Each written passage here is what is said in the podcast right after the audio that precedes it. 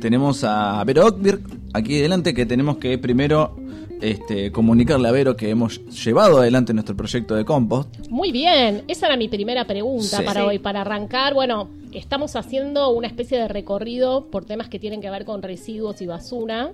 Conté ya que estoy escribiendo un libro sobre ese tema, próximo a terminarse. Vamos. Hace un mes y algo atrás hablamos de la basura en general, luego hicimos una clase de compostaje en vivo Espectacular. De todo, de todo. Yo y, te- y les dejamos acá el kit para que empezaran, así que ahora vamos a charlar eso y hoy vamos a hablar de reciclado o de los mitos del reciclado, lo vamos a plantear un como un juego. Pero primero, ¿cómo le fue con el compost? ¿Qué dudas tienen? ¿Hay algo que quieran despejar? La gente tal vez que X. empezó también a hacer compost en sus casas y tiene algún mensajito para mandar, que lo haga eh, y favor. resolvemos acá las dudas. Los escucho. Eh, yo creo que fue. eh, A mí me genera algo bastante interesante que es. Lo venimos llenando. Nos dimos cuenta de nuestra forma de comer y de consumir cosas gracias al compost. Bueno, nos dimos cuenta que tiramos hierba y café nada más. Y eso es buenísimo, el café para las lombrices les encanta. Ah, ¿vieron? mirá, entonces con razón había una pitona ahí adentro. Es que ayer había una. Escuchaba de bra. Escuchaba desde el patio. ¿Quién está abrazando al gato? Dije que era la lombriz. Dije, mierda. No, no, hay Estaban- una. estaban bien alimentadas. Estaban, estaban tan bien alimentadas. Yo tenía una duda sobre si estaban. y Nati hoy me comunicó y me dijo, no, che, está, está heavy. O sea, está bien. Eh, y por un lado me sorprendió porque uno lo va llenando y no se llena nunca. Claro, o sea, desde la semana 2 venimos pensando que tenemos que cambiar, que tenemos que traer un balde más. Y nunca pasa. Y es no como que- sucede. bueno, claro. eso justamente es una de las grandes ventajas del compost, ¿no? Hacemos por volumen, ya por deshidratación perdés un montón de volumen. Ah, y luego no. las lombrices comen, chicos. Claro. Entonces ahí está la idea. Claro, pero comen y largan ahí, o sea, Sí, debería- largan, pero mucha menos Claro. cantidad Claro, y eso claro. es un abono y bueno, eh, sí, se reduce, es la idea, reducir. Por otro lado, a mí me- mi duda era, che, ¿qué tan bien estoy re- revolviendo? Porque yo no quería llegar hasta el fondo. Digo, ¿qué hago? ¿Sacudo? ¿Será que las lombrices están? ¿Será que no están? Recién hace dos días que las vi por primera vez arriba, o sea, estuve revolviendo, las vi que vi que estaban bien alimentadas y además cada tanto se me salpica un poco hacia afuera y ya veo que tiene como eh, aspecto de tierrita. Claro, eso está Claro. muy bien. Bueno, primero que ya las lombrices las veas contentas y que Sí. se reproducen, es un signo de que el compost va bien. Claro. Más allá de que haya eh, mosquitas o algún Sí. olorcito que sientas por ahí. No sé si sintieron olores o simplemente el olor no, de, de olor, la tierra. Olor no, pero mosca sí. Bueno, las moscas son parte del proceso. Lo que se puede ir haciendo, decíamos, es ir tirando tierra arriba, revolviendo, tirando material seco también, ¿no? Para Claro. que no esté tan húmedo. Y Claro. eso va a contribuir a que tengamos menos mosquitas. Las mosquitas no son un problema para el proceso. Sí puede llegar a ser algo incómodo, sobre todo en un espacio chiquito. Puede no gustarnos que haya demasiadas moscas, pero para el proceso no son problemáticas. No, pero igual eh, se, se quedan ahí. No, y O sea, aparte eh, yo me doy cuenta de esto de que cuando las vemos enseguida sabemos que está demasiado húmedo y hay que rescatar, tirar un par de papelitos y demás. claro. Em, Después yo le tiro acerrín arriba cuando está muy húmedo, como para... El acerrín está buenísimo, ya lo habíamos mencionado otra vez, porque como que te esponja toda la mezcla. Claro. claro. Pero ah, me pareció muy sorprendente esto de ver qué tan mal te estás alimentando. Porque ¿Por digo, no puede ser que estemos tirando solamente yerba, Eh. yerba, café y Cáscaras de y banana. cáscaras de, cáscara Cáscara de banana, banana, y sí. un par de papas. ¿Viste? Decís, pero no como nada. Mi alimentación es muy básica, muy aburrida. Y está bueno porque concientizarte sobre eso para poder empezar a modificar. Perdón. Por ejemplo, Sí. la calabaza, ¿no? Que muchas veces tendemos a comprar en una bandejita Mm. de, del gopor Sí, sí, envuelta en film. Malísimo. Comprate la calabaza entera. Si todas las semillas del medio hay gente que las limpia, las procesa, las mete en microondas, se las come, no sé qué hace. Bueno, yo las tiro al compost y después sale, te salen las plantas de zapallo. Sí, sí, Salieron sí. un montón de, de semillitas brotadas Bueno, ahí. entonces algo más hay que yerba y... y- Claro. Pero esa fue la primera semana. Ah. Sí, sí, después se, ca- se acabó la vida. El Sí, te empiezan a, a brotar las plantitas de tomate, de calabaza, eh, de papa, también Claro, a veces. claro, claro. Sí, sí, no, la- yo creo que yo estoy muy contento con el compost. Creo que Lo estamos criando bien, bien. con amor. Nati, ¿las lombrices le fuiste perdiendo un poquito el, el miedito? ¿O no tanto? ¿O me estás en eso? No, no. a- ayer las tapé un poco para no verlas. Bien. Todavía no. Bueno, pero te acercaste, las miraste, las tapaste. Sí, sí, sí. Sí, estoy segura de que en dos meses ya somos Ya amigas. son amigas. La Bien. arropó a la lombriz para que no esté como con frío. Pues aparte está fresco dentro del po- compost, ahí está como... No, bueno, al revés. A veces levanta temperatura. Ah, claro, por el, Y justamente, claro, ese proceso es el que mata las bacterias que podrían, termolábiles se llama, que podrían Ah, llegar a ser nocivas nombre. también y que, se, que con el calor se mueren. Sí. Sobre todo los compostajes industriales, donde también puede haber carne o puede Ah, haber algún resto claro. de comida y donde es importante que, que- que quede todo sanitizado, por decirlo de alguna manera, es importante que el, el proceso tenga la aireación y, y la temperatura y eh, justo y el tiempo sobre todo para Claro. que alcance ese- esa cantidad de grados durante determinado tiempo para que se mueran todas esas bacterias.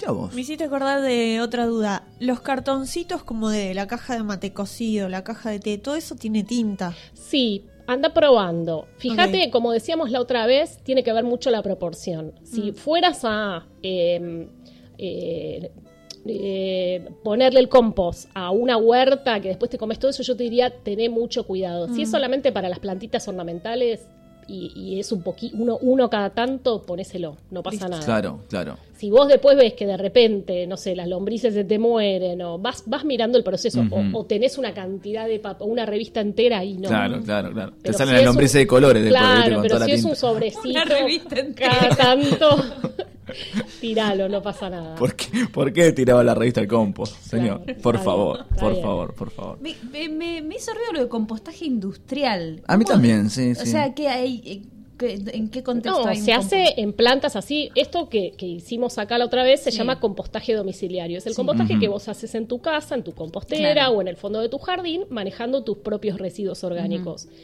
Para manejar los orgánicos, el compost es una de las mejores alternativas, pero no todos en su casa tienen el espacio o la disposición y a veces hay residuos orgánicos, como por ejemplo los restos de carne, que no son compostables. En la casa pues, puedes tener ratas, como ya habíamos mencionado. Muchas ciudades lo que se hace, incluso acá en Buenos Aires hay también una planta de compostaje industrial y parte también va del circuito de verdulerías, restaurantes que no pueden tener tan fácil in situ Claro. instalaciones de compost para tratar todos Sí, los sí, desechos un de campo comida y entero, demás. bueno, sí. Entonces se hacen plantas grandes, es igual, es muy parecido, pero más mecanizado. Entonces entra todo en generar a una planta de separación manual, donde, donde se saca todo lo que podría no ser compostable, no sé, una botella que esté ahí Claro. adentro. Luego pasa una tolva. Eso en general se va mezclando con eh, restos de poda chipeados. Entonces se junta, se hace una mezcla de secos y, y- y hum- y- y verdes. Sí. Igual que planteábamos en la compostera domiciliaria, pero a gran escala. Claro. ¿no? ¿Qué tiene eso de ventaja? Bueno, que permite tratar toda una corriente, como decíamos recién, que si no, en las casas no las ibas a tratar, o en los restaurantes, las verdulerías, las ferias y demás. ¿Qué tiene desventaja? Y que se te, se te empieza a volver todo esto que decíamos, bueno, tirale un, un restito de fideo porque no pasa nada, vos vas viendo. Acá es más grande, el tema vectores, ratas, cucarachas, olores se vuelve más difícil de, de- de controlar. Eh, entonces, así como por ejemplo para reciclaje de vidrio, a vos te conviene tener la máquina gigante, todo el vidrio concentrado y tener la máquina trabajando 24 horas y concentrar, en el compost por ahí es más interesante pensar que esté más atomizado o que estas plantas a lo sumo sean más chicas o composteras comunitarias en, en las plazas, pero bien llevadas por alguien que tenga bastante dominio de Sí, la sí. técnica para que no venga alguien y tire, Y tire un sorete de perro ahí. Claro, también claro. va ahí en la educación de la gente, es lo, que- lo que conocer, lo que puede- Exacto, puede- pero en todo caso, una escala más pequeña siempre va a resultar más manejable que toneladas y toneladas, Sí, sí. donde de repente se te metió algo y, y te cambió Claro, que aparte se te, pH. y- se te meten toneladas eso que Es- se te mete, no se te meten dos pedacitos de carne, ¿no? Exacto. como, No, y aparte cuando no hay demasiada cultura de separación puede haber, no sé, una pila. claro, claro. Entonces hay que tener mucho cuidado. Bueno, a mí se me enredaron un poco los papeles eh, en este tiempo porque eh, se me empezó a mezclar, pero por una cuestión de automatización cerebral quizás, que es uno está acostumbrado a eh, separar los este, los productos que son reciclables justamente y ahora se le suma todo lo que es orgánico. Entonces de repente yo decía, bueno, voy a tirar esta botella este, o voy a, voy a agarrar esta, esta bolsa de yerba y la voy a tirar al tacho verde que está en la calle. Y es como, no, esto tiene yerba, no, no es reciclable, esto va al compost. Claro, bueno, de eso vamos a hablar ahora también. No me spoilees la columna de. No, por favor, estoy tratando de no de no pisarla, pero sí me generó como una como una confusión mental porque de repente vos decís tipo, esta botella de plástico va acá, va allá, ¿eh, ¿qué hago con esta Sí, bolsa? el tema de plásticos secos. Bueno, Sí. vamos a hablar, no me spoileen, no me spoileen. Primero quiero hacer un comentario. Cállese la boca. Estoy con un invitado Sí, acá sí, sí, sí, especial tenemos un invitado que se llama Roque, que está muy contento de participar hoy de esta jornada y de conocer por primera vez un estudio de radio. Eh, me gusta la idea de que Roque eh, está conociendo el tema del compostaje ya de, Y sí, desde de sus inicios. Sí, de bebé. Pero no toca las lombrices, todavía no. toca. Bueno, es un proceso. Natalia tampoco. Así y yo bueno. no las vi todavía, pero Ya no sé si me voy a animar a tocarlo. Cuando era pibe no tenía Ay, yo problema. no las vi, después las quiero ver. Sí, después las miramos. De una. No son tan tiernas como los gatos, te, te aviso. Me imagino que no, no tienen no tienen cara. Ay, qué asco. No tienen cara. Aparte deben ser enormes. Y hay, hay de todo. Viste que hay siempre, les gusta estar juntas, Sí, hay como sí, una sí. cosa romántica y entre, entre las lombrices están todas juntas ahí abajo, queriéndose. eh, tiene una tasa de reproducción alta. Las Sí, sí, se reproducen rapidísimo. Vos sabés que en el, en el, en el campo, cuando yo era pibe, eh, estaban los gusanos de tierra. Ajá. Los gusanos de tierra son como lombrices eh, a gran escala. Como decís, es una víbora con, con estética de lombriz, pero tamaño víbora. Ah, Mirá. Y de repente, y, y no es como la víbora que están sobre la tierra o en una cueva, sino que están en la tierra. O sea, no, no, no, no van rectando sobre el pasto Claro, o adentro de entre medio de las debajo piedras. de la tierra. No, vos haces un pozo y de repente te encontrás con un gusano que es una lombriz Ay, gigante. por favor. Es horrible. Yo me acuerdo de ser chico y estar jugando en la tierra Te justamente todo y eso. encontrarme con eso y mi viejo. Yo cagado las patas, obviamente pensaba que era una víbora. Bueno, Eh, pero qué horrible. importante el contacto con también con los bichitos, volver a hacernos amigos, como habíamos hablado la otra vez. Así que Sí, bueno, Salvo que sean cucarachas. eso. no, las cucarachas no las queremos y hay algunas arañas peligrosas también. Ah, sí, sí, Así sí, que sí, ojo cuidado, con eso. cuidado. Pero al compost no van las arañas, así que no tiene que Bien. ser problema. Bueno, hablamos de reciclado. Por favor. Lo voy, a, lo voy a plantear como una especie de juego. Yo voy tirando afirmaciones y ustedes dicen sí, no, verdadero, falso. ¿Te Ajá. parece? Dale. Sí. Bueno, Dale. va. Yo en mi casa o ustedes en su casa reciclan. ¿Verdadero o falso? Pueden jugar en sus casas también. Sí, ¿eh? por La favor, juegan. Verdadero. Verdadero. No, falso. Falso. ¿Por qué falso? Yo en mi casa reciclo. Ah, no, claro, no. Uno a lo sumo separa. Ah, los humos se pagan. Claro. Muy bien. ¿Por qué es importante esta distinción que puede parecer tan pava esta chica? ¿Qué le importa? ¿Cómo decimos las ¿Qué te cosas? metes en mi ¿Qué te cocina? metes en mi cocina? bueno, el tema con el reciclado es que muchas veces se presenta como algo de corte medio mágico. Ay, yo reciclo y todo vuelve en esa fantástica Claro. historia de la economía circular, todo vuelve a, la, a hacer la botella, vuelve a ser botella y demás. Bueno, no es tan así. Vos a lo sumo, lo que haces en tu casa es separar los residuos que tienen la etiqueta de reciclables, ¿no? O por ahí ponele que separás alguno que no, no importa, lo separás igual, en principio limpio y seco, que ahora vamos a hablar sobre eso también. Eso lo tiene que pasar a buscar un camión, o por tu casa, o por el tacho de reciclables, o por el punto verde al que lo haya llevado, en el caso de la ciudad de Buenos Aires, que lo lleva a una planta de separación, donde ya sea de forma manual o mecanizada o ambos, por lo general es ambos, las cosas se ponen, todas esas cosas que nosotros separamos van a una gran cinta donde primero se separa lo más voluminoso, los cartones grandes o qué sé yo, un tacho de pintura o bueno, cosas también impropios se llama que puede haber ahí que no son reciclables. Y luego se separan muchísimas corrientes, ¿no? El vidrio se va por un lado, por lo general se cae y se saca primero para que no complique la operación después y nadie se corte. Eh, las bolsitas, todo lo que es chiquitito se sopla. Hay grandes imanes para que se, se peguen los metales. Eh, las latas, las latas de más de conserva, las latas de cerveza y de gaseosa, eh, todo el envase PET, que aparte se tiene que separar en distintos colores, ¿no? Está el PET cristal, el PET verde. ¿Qué es el envase celeste. PET? El PET es el- la botella. Ah, está bien. La botella de Coca-Cola, por ejemplo, Claro, la típica, esa, esa se llama botella PET. Esa es una de las que más se aprecian en los circuitos de reciclado, porque muchas de las empresas, Coca-Cola, Danone y demás, se autoimponen tener un porcentaje de envases reciclados, con lo cual compran y pagan bien Claro. el material ¿no? que proviene de ellos mismos, pero bueno, hay un circuito comercial para eso. Claro. Papel, que se arman fardos de primera y de segunda, y cartón. ¿Qué más tenemos? Em, tetrabric. O sea, las latas, por ejemplo, de arveja o las latas de cerveza, ¿esas sí las puedo tirar en el tacho verde? Por supuesto, sí, sí, todo lo que sea lata, sí, todo lo que sea metal, sí. Este, pero a lo que voy es que a lo que llamamos reciclado y parece y después todo eso se enfarda por separado, ¿no? Y se va nuevo viaje en camión mediante a la industria que los limpia, los acondiciona, los tritura y sí eh, los, los, los procesa para que sean parte de nuevos procesos productivos. Ese último eslabón Sí. es el reciclado. Todo lo demás es la separación. ¿sí? Es separar y concentrar. Separar y concentrar, porque yo tengo que separar de esta casa, de la de al lado, de la de al lado, de la de al lado, de la de al lado, ¿no? Todos los reciclables y después concentrar todo lo que sea botellitas, todo lo que sea latitas de un tipo, latitas de otro tipo. Entonces, todo este proceso tiene sus límites que ahora vamos a ir desgranando y no es tan mágico como parece y en muchos casos es bastante ineficiente también. Las empresas suelen querer vendernos como, no importa, vos consumí, vos comprá esta botella que Sí, tengo acá enfrente de agua. reciclable, no porque total nada. es reciclable y dale que va, ¿no? O si vamos al supermercado y vemos esa cantidad impresionante de cosas envasadas, bueno, todo, todo esto se recicla.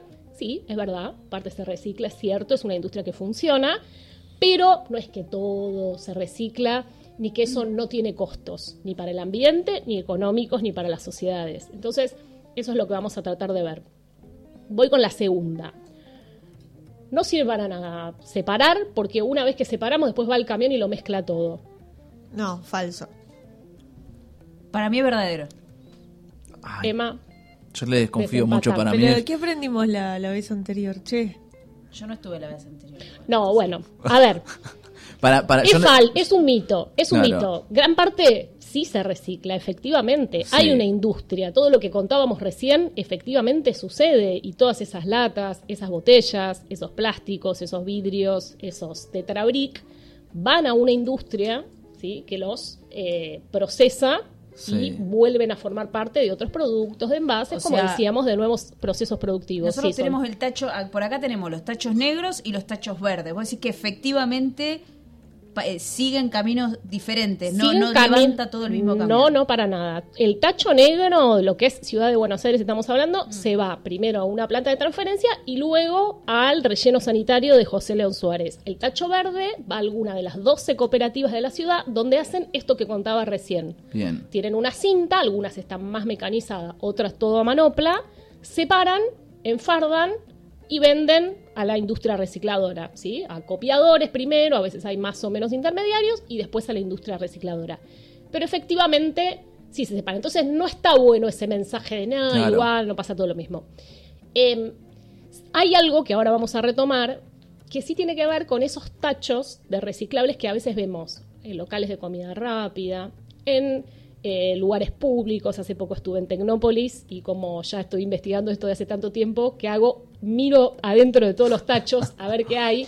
Entonces es muy común ver el de reciclables y el de no reciclables que tienen lo mismo. Claro. sí, Vas a un local de comida rápida, Sí, sí, tiran en cualquier lado. Claro, pero ¿qué sucede también, no? Y ahí pongo un poco de responsabilidad sobre el local. Vos terminás de comer en el local de comida rápida. ¿Y qué tenés? Tenés un papel que está arriba de la bandejita, por lo general queda sucio de mayonesa, de coca, de una papa frita que tiene por ahí, de sal. Entonces, ¿esto qué es? ¿Va o no va? El vasito es encerado, no es casi técnicamente reciclable y encima tiene un resto de gaseosa. En la cajita de la hamburguesa está sucia. El sallecito de la, mm, del ketchup Sí. no te lo va a reciclar nadie. El sobrecito de sal. Entonces, es, es complicado también Claro. para el mismo usuario decir esto es reciclable, esto no. Lo tengo chequeado de esta semana, que hablé con una importante eh, cadena de, de- de locales de comida rápida. Bueno, ellos sí mandan a las cooperativas todo lo que es, por ejemplo, cartones de... eh, de De- las- claro, que de tienen- embalaje de, de cuando llega la mercadería. Exacto, o sea, de mostradores hacia la cocina, Claro. todo eso tiene un circuito más claro. Ahora, si el empleado o empleada va a recoger la basura, tiene su bolsa gris de basura, basura y su bolsa verde de reciclables, la observa a simple vista y mira, si esa está llena de vasito con resto de gaseosa, papas fritas o lo que sea, le pone una bolsa gris arriba y eso sí se va al relleno sanitario. Entonces, es mentira que después el camión junta todo. Tenemos que hacer el esfuerzo en casa de seguir separando, está muy bien y una gran parte se aprovecha. En algunos casos, sobre todo en lugares públicos, donde a mi juicio no está bien comunicado qué es lo que se puede poner ahí y qué son limpios y secos, a veces se va todo junto. Pero el esfuerzo lo seguimos haciendo. Vamos con la 3. A ver, ¿eh? La tasa de reciclaje de un país o de una ciudad muestra, o sea, ese número, vos tenés una tasa de reciclaje del X por ciento de los residuos, ¿no? Todos los residuos que efectivamente pasan a formar parte de nuevos procesos productivos, de otro producto, que efectivamente se procesan. ¿Verdadero o falso? Falso. Muy bien. Sol, ya falso, está, dije falso. Algo para agregar, ¿por qué ¿Estás pensabas en que era falso? ¿Estás en contra de esto que estamos diciendo? ¿Por qué? Porque de lo que llega a la planta, no todo es reciclable. Entonces, nosotros separamos. Y hay cosas, no sé si les pasa, no sabemos. Ah, sí, no. Hay cosas que no sabes. No sabes si es reciclable o no. Por ahí es técnica. Nos vamos a poner. Tengo varios ejemplos lindos para charlar en esta mesa. Telgopor. El telgopor del helado. ¿Técnicamente se puede reciclar? Sí. Reciclar, a ver, con plata y la tecnología, vos, podés reciclar Claro. todo. Podés obtener energía de nuestros excrementos. Ahora, que alguien quiere invertir y efectivamente hacerlo, a ver, el telgopor. Pensemos, una cosa es el telgopor de, por ejemplo, te compraste un- una tele y tenés Claro. todo ese telgopor limpio, grande y que lo puedes llegar a juntar, por ejemplo, una, una, unos lo- una cadena de locales de estos que vende estos electrodomésticos Sí. que quizá lo saca o tiene granel, entonces al reciclador le sirve tener todo ese volumen. Pero el telgopor de los vasitos de café, de los baldes de helado, que por lo general está sucio, hiper diseminado por ahí, que tiene una incidencia de costo de transporte altísima, ¿no? Que creo que ya lo mencionábamos la otra Sí, vez. sí. Porque imagínate que vos tenés que ir a pescar todo ese telgopor, limpiarlo y llevarlo en un camión, gastar una fortuna en dólares en este momento en el país, en una máquina que te recicle telgopor para que te lo compre alguien que igual el telgopor es barato. Y no sucede. Otro ejemplo, los envases Doipac, ¿los ubican? Esos de mayonesas y salsas que vienen paraditos. Sí. Bueno, esos son multilaminados y es muy complicado también ir separando la minita por la minita, ¿no? O los de café, o los de comida para mascotas, ¿no? Son otro ejemplo. Después los de yogur, em, quesos cremas, todo eso también tienen un mercado complicado porque el plástico, lo que es el reciclaje industrial, lo que hace en general es se funde, se, se- se tritura Se derrite, y, claro. y se derrite. Si vos tenés pegado ahí papel, una etiqueta de papel o metal, eso se derrite a otra, se funde a otra temperatura. Entonces te, re- que te complica todo el proceso, una etiqueta pegada, por ejemplo. Entonces ahí es donde la industria, creo yo, se tendría que poner las pilas, regulada siempre por el Estado, para ecodiseñar envases ¿no? de otra manera para su reciclabilidad, que eso es lo que hacen en general las leyes de lo que se llama responsabilidad extendida al productor. ¿Qué quiere decir esto? Que el fabricante se tiene que hacer cargo de los residuos, de los productos que pone en el mercado, de los residuos Claro. que van a generar esos productos. Sea poniendo, implementando la logística, ¿no? Eh, la logística inversa para que todos esos le vuelvan a llegar y los procese, o pagando una tasa para que sea el Estado el que se haga cargo, pero pagando por esos impuestos que en general traslada los productos. Entonces, bueno, por eso Sí. hay una gran puja en Argentina por lo que sería una ley de envases, ¿no? Eh, porque hay distintos modelos también. A veces, por ejemplo, hubo un caso eh, hace como dos años, ubican lo que son los envases de fitosanitarios para el campo, de, de todo lo que sean fertilizantes y Sí. pesticidas y Sí, demás. sí, bueno, sí, sí. son eh, productos, son residuos peligrosos esos envases, entonces hay una normativa respecto de que tienen que lavarse tres veces, que no se pueden dejar arrojados por ahí y demás. Sin embargo, en el campo los dejaban arrojados por ahí, era, era y es muy común seguir viéndolos. Entonces, en la provincia de Buenos Aires eh, se hizo una ley, ¿no? Tienen que ser los eh, los mismos productores, las compañías estas que los venden, los que se tienen que hacer cargo. Pero ellos montaron medio un sistema en el cual ellos dicen, bueno, a ver, no sé qué, hay un, hay un lugar acá donde la gente los puede traer y los llevan. Sí, y bueno, a voluntad. claro, algo más o menos así, a su medida. Sí. Entonces, se hacen los números y de lo que vendieron se recuperó un porcentaje, no lo tengo acá a mano, Sí, pero mínimo. pero era muy pequeño. Les Claro. pusieron tremenda multa. Ahora estoy tratando de averiguar, que no me están respondiendo, ni de la organización de las empresas, ni de la OPDS, ¿no? del, del Ministerio de Ambiente de la provincia, qué sucedió con esa multa. Porque en, los dia- en todos los diarios salió que se, se- la multa ambiental más importante en la historia de la Argentina, todavía no tengo claro, Claro, si se pagó o si no. se pagó. Pero esto para mostrar que existen varios modelos de responsabilidad extendida al productor. Después, ¿qué otros límites tiene el, res- el- el reciclaje? Mismos límites termodinámicos. Porque las cosas, salvo por ejemplo hay materiales que sí como aluminio o, o vidrio, sí puedes entrar en una rueda y reciclarlos una y otra vez. Pero por ejemplo el papel va cortando sus fibras en- con el proceso. Entonces siempre vas a seguir necesitando una parte de material virgen. Y después también, para entender el límite del reciclado, es la cantidad de, por ejemplo, plástico que producimos. En Argentina se consumen por día, tengo el dato requete fresco, 19 millones de envases PET por día. más o menos. 19 millones de envases. Sí, somos, según el último censo, 47 millones de almas en el territorio de la Argentina, ¿no? Eso es más o menos una botellita cada dos personas y un poquito, Claro. ¿no? Eh, es mucho, ¿no?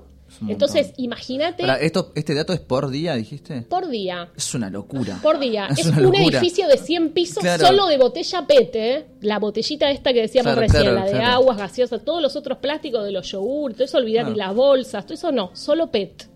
Y en el mundo los datos, yo creo que era un millón por minuto, Sí. no quiero decir no, una no, es pavada. una locura. Es una Pero locura. para que se den una idea, el tremendo esfuerzo que implica ir a juntar todo eso, tenerlo, procesarlo, limpiarlo, para que la botella vuelva a ser botella. Yo estuve en la fábrica de, de Copec, ¿no? La que, la que eh, junta todas las botellas, las procesa y las deja en una calidad que puede volver a ser botella, Claro. lo cual tiene que estar re limpio. Porque vieron que en las botellas muchas veces hay pis, hay veneno para ratas. sí, sí, sí. Entonces todo eso tiene que estar previsto, un proceso de, de limpieza que permita que vos metés coca de nuevo y no se te vaya a morir nadie. Claro. Entonces, es un proceso desde la logística complejísimo.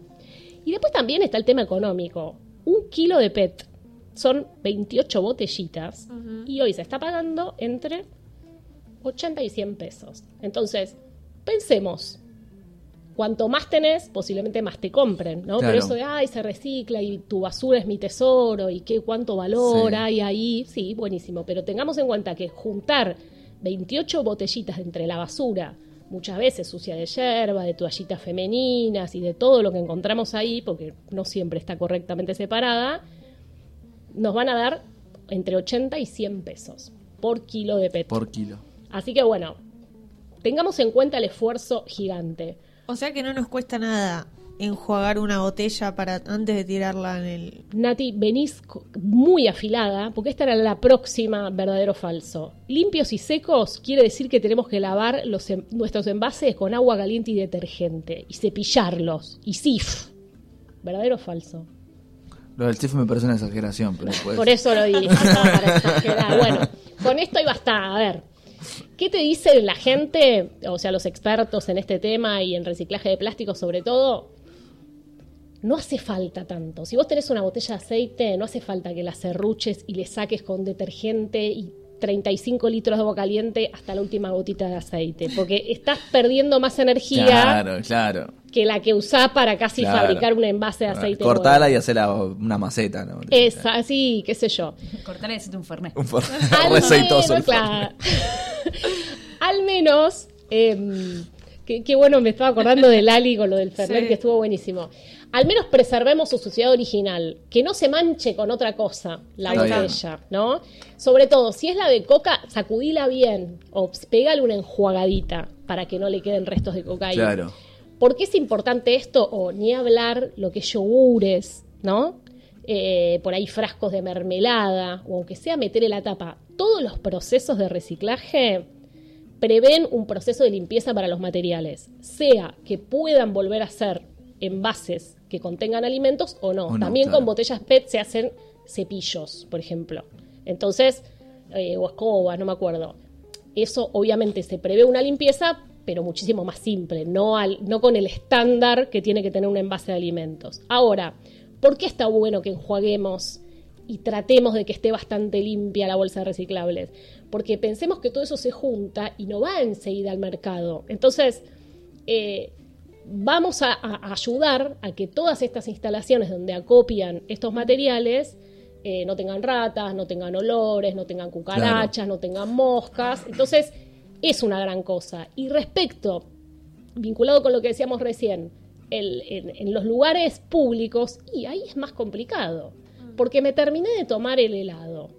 Y yo qué sé, o me, o me terminé de tomar el café. Y yo qué sé, si este vasito de telgopor de café, primero no sé si es reciclable o no, segundo tiene un resto de café, cuán limpio y seco tiene que estar. Entonces yo creo que ahí, la verdad que no sé exactamente cuál es la respuesta, pero hay un desafío para estos locales o para los lugares públicos, como le decía recién en Tecnópolis el otro día, me pasó exactamente lo mismo que los locales de comida rápida. Vas y tenés en los tachos donde tiene que haber reciclable, está lleno de hierba, de cosas que encima mancha los reciclables que por ahí Claro, que podrían estaban, claro. llegar a usarse. Y después sucede también que todos estos papelitos finos de golosinas y demás no- Sí. no suelen tener un buen destino. Entonces, no sabemos qué hacer con eso. Eh, y voy con la última. Chan. La principal responsabilidad para aumentar las tasas de reciclado es que los ciudadanos y ciudadanas se paren en sus casas. Mm, para mí es falso. Porque La para principal mí, responsabilidad. Claro, para que, para que las tasas de reciclado aumenten es de los ciudadanos y ciudadanas. No, para mí es A falso. ver, no, yo, yo creo que, yo creo que, eh, digamos, eh, como que la, la principal acción tiene que estar ahí.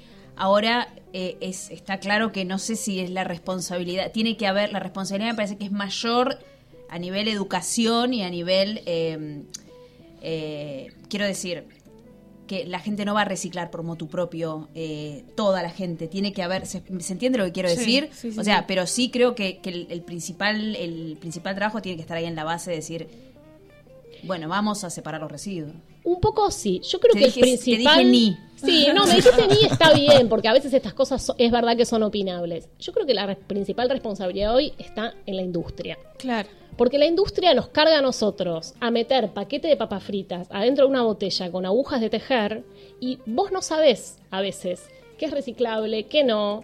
Te mete un, por ejemplo, los cepillos de dientes vienen, aunque sea el otro día veía uno que era genial, era el, el eco-friendly de bambú con las cerdas reciclables para tu estilo de vida sustentable y la mar en coche. todo eso decía el paquete Todo eso decía el paquete, era hermoso.